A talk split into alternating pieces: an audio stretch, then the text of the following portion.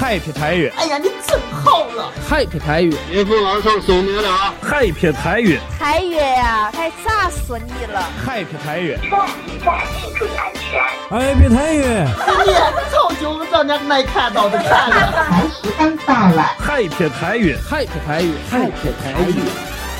No, no, honey, I'm good. I could have another, but I probably should not. I got somebody at home. It's been a 欢迎收听由山西网络电台第一媒体 Hope Radio 快乐至上希望电台为您倾力打造的山西首档网络电台风土人情娱乐脱口秀《海边台语》。大家好，我是哲巧。大家好，我是菜菜。大家好，我是叶伟。欢迎大家在新浪微博、公众微信号搜索“海边台语”，参与我们节目的互动，加入我们的听友后援 QQ 群三八九四二六三幺幺，一起与我们这几个几位病友啊一起蛇精，一起嗨。上一期我们讲到了这个。五龙口，五龙口有很多，比如说有一个象象，它叫做河兔祥。哎，上期播了这个节目啊，我们那个小学同学，他那会儿在这个建设路小学也上学嘛，他就说到，我小时候他记得特别印象清楚，真的是那个下雨天有洪水冲下来，直接淹过去了。就是淹到了我家那边，从他家淹到了我家。哎，对，可以让他联系我，估计他家丢的菜篮都能在我家找见。上期我们说到这个非常幸福的五龙口街，提到了一个黑土巷。那黑土巷呢，清代称为黑土港，其实是一条河道。东山的洪水沿着这条河流入到了我们这个太原的城东的护城河，后来河水干涸了，形成了道路。在民国的时候啊，东山煤炭运往市区时就要经过这条道路。清朝末年、民国期间形成了村落，形成了一个村落叫黑土岗。太原解放后啊，形成了一个居民的住宅区，改名叫河兔乡。对，我觉得在那东山顶上，真有这歌了，真好听啊！唱的这啥歌了？叫做河兔乡，真有这歌了。我哥经常在过啊，黑土乡，你在五龙口街上。大家肯定会好奇啊，这个太原市这个东山脚下这个老街道黑土乡，为什么又叫这个黑土乡？为什么叫黑土乡呢？黑吗？有黑眼睛、黑头发、黄皮肤。这听众有疑问了，那为什么会变黑呢？对啊，难道这里的土真的是黑的吗？为什么会变黑？那个我不想录这期节目了。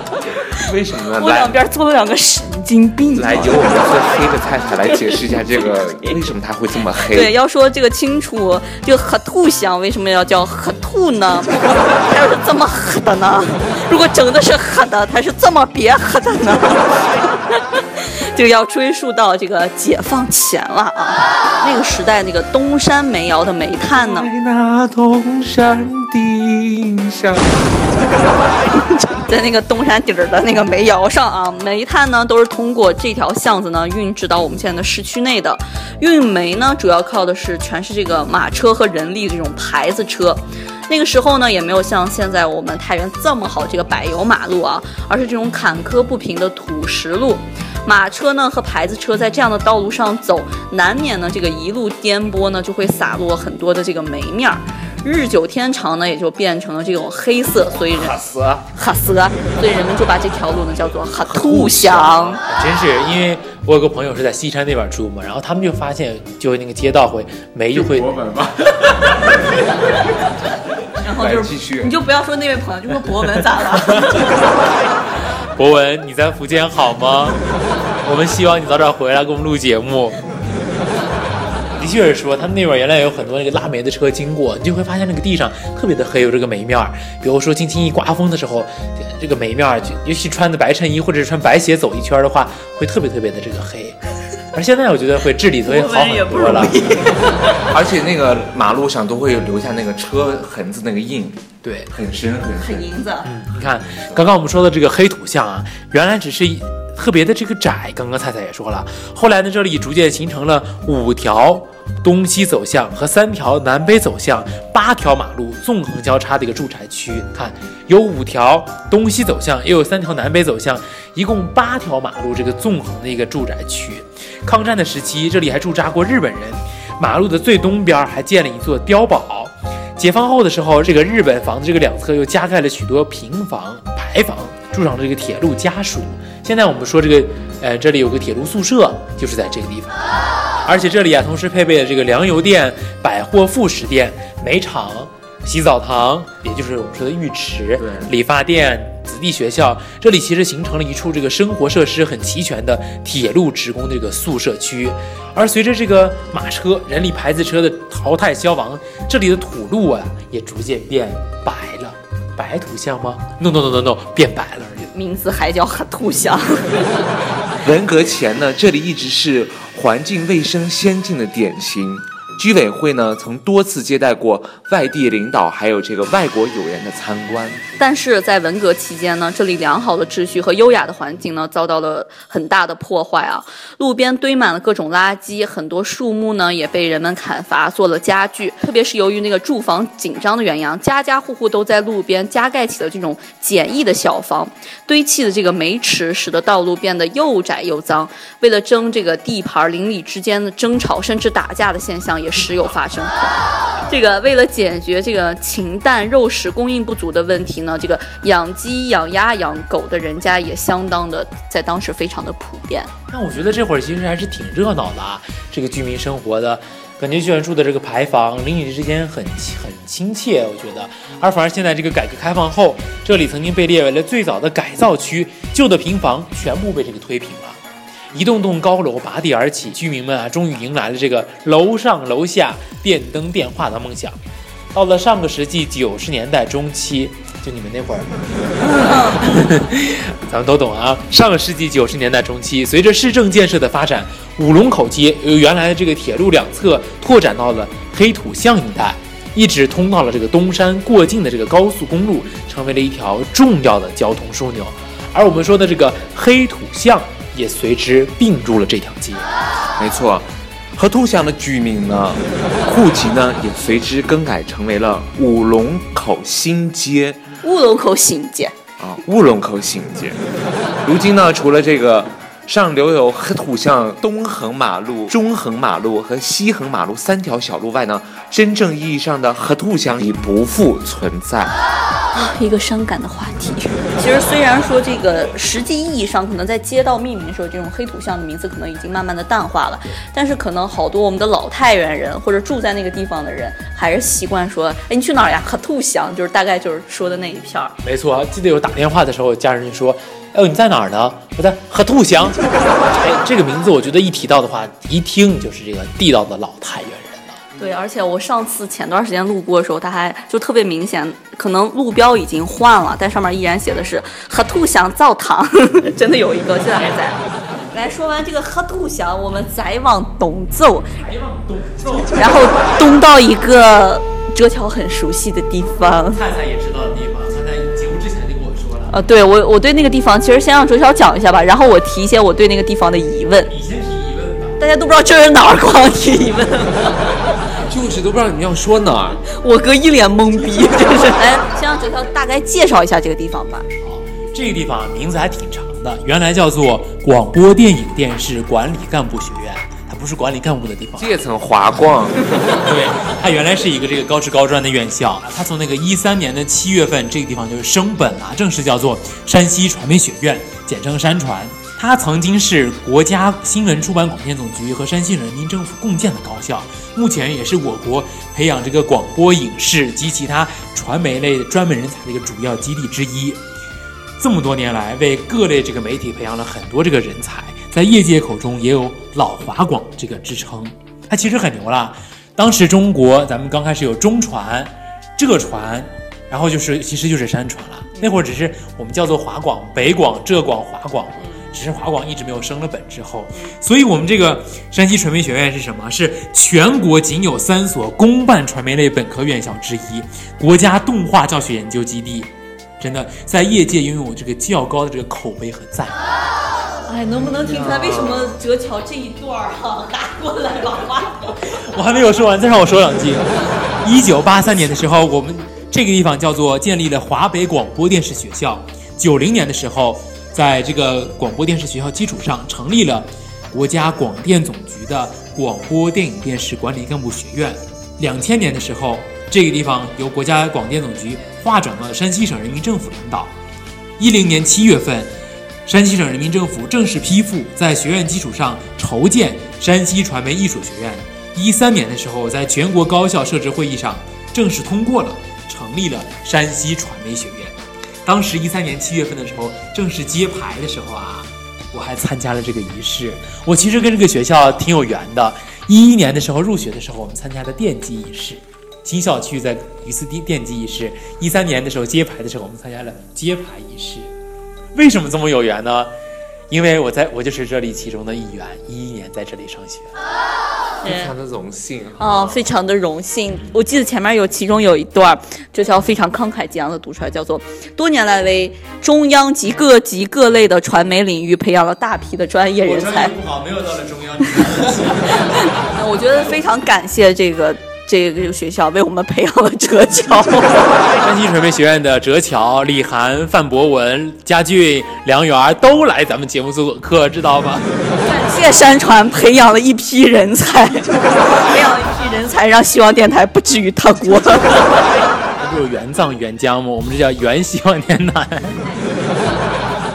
其实我们原来校区老校区虽然小，但是也挺大的。现在你们知道太行路东中环知道吧？它就从我们学校中间拦腰截断。原来那都是我们学校的地盘，知道吧？你会看到我们那个教学楼特别大吧？有。很高，它是一个像一个梯形的一个这样的结构，对，像半弧形那样结构。那个楼的地下一层是我们的录音间。你想，那个原来五龙口知道我们是斜的呀，对吧？这楼建了这么这么多年，它都是坚持非常的那个，呃，屹立不倒，质量非常好。当时建这个楼的时候，基本上是按那个战备状态来建的，就是说这个录音间如果发生了这个类似比如战争或者有这样的事情的话，我们到了一层。不怕，没关系，我们是按照战备状态来建的楼。你想想是多么厉害的楼，而且里面的话，我们也有宿舍啊，挺大的。只是你从那个东中环现在隔开之后，我们现在校区不是搬到榆次了吗？它已经置换给一个高中，还有个希望职校，所以我们希望电台下属。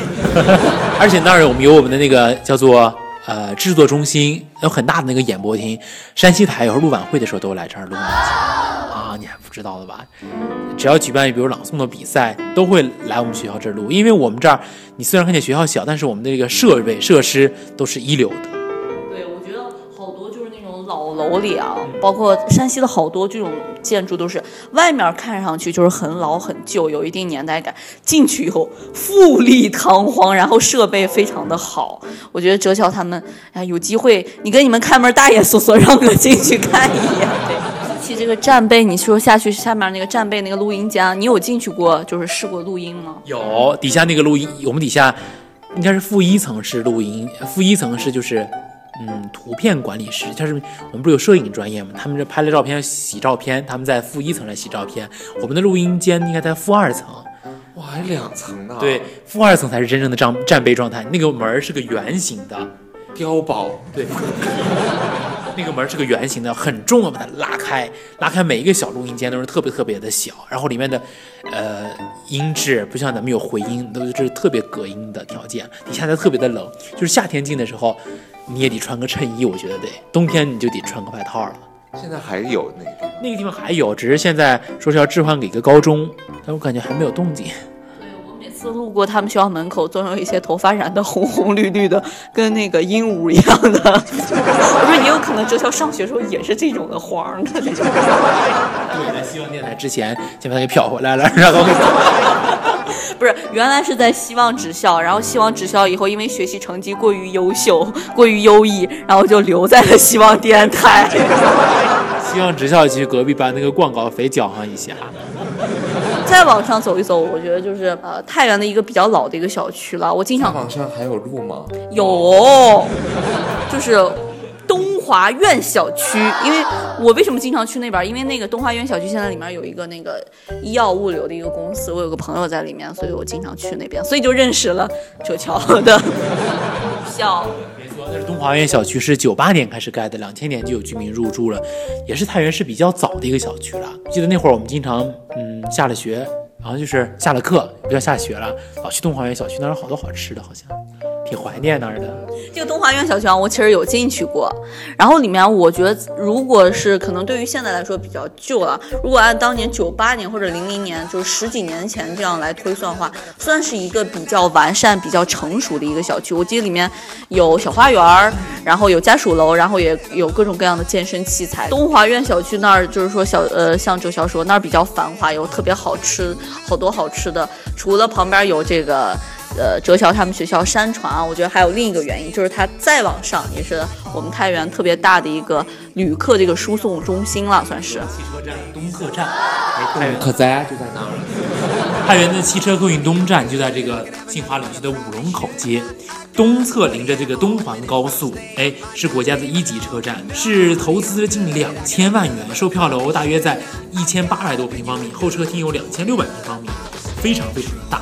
东客站目前进站运营的车辆主要是发往这个新洲及吕梁部分的班车为主。呃，我记得那会儿从新洲，我们同学从新州来的话，他们都会坐车到东客站，然后坐个六幺九下来就是我们学校了。现在这个东客站仍然是就是他们这个东部运输的这个非常大的一个主干的一个车站。主要是新洲是吧？对，新洲吕梁这一是吗？哦，那那这个应该就是更早以前一点的有吕梁的，然后。为了缓解市区的交通压力，带动周边的经济发展，这样的一个东客站发挥了一个巨大的一个作用。在后面一三年的时候，东中环的通车，哎，还有一五年的时候，五龙口街鸿沟路口的南北贯通，这又为这个五龙口街注入了这两条这个新生的力量。哎，我们的这个老师们的住宅小区，其实在那个东中环的上面，他们还仍然在，啊，还是你这样的。今天啊，其实，在我们的节目中，除了提到的黑土巷，还提到了我的母校山西传媒学院。还有咱们说的这个东客站、东华苑，以及五龙口的这个太行路呀、鸿沟路口。其实对于我来说，我在这里生活了两年，每天经常和同学们走。两年了，这叫。五龙口街这学校在这待待了两年嘛，和吐管对，比较熟悉。当我们搬开这个离开新旧校区去新校区的时候，仍然有点恋恋不舍。我觉得对他这条街有感情啊。其实可以这么说，城市的文化是一个城市独特性的展示。怎么能让这个每一个城市有自己的独特的一个标签呢？你没发现现在咱们国内的好多城市长得一样？对，长得一样。对啊，所以说我们要把这种城市的记忆要保留下来。好的，以上就是本期嗨别太原节目的所有内容了。同时不要忘了关注我们这嗨别太原的官方微信公众号。对，这几天公众微信号上别忘了我们的众筹活动哦，一起来为我们的希望电台加油助力，等待你的参与哦。好的，下周三我们拜拜喽，拜拜，拜拜。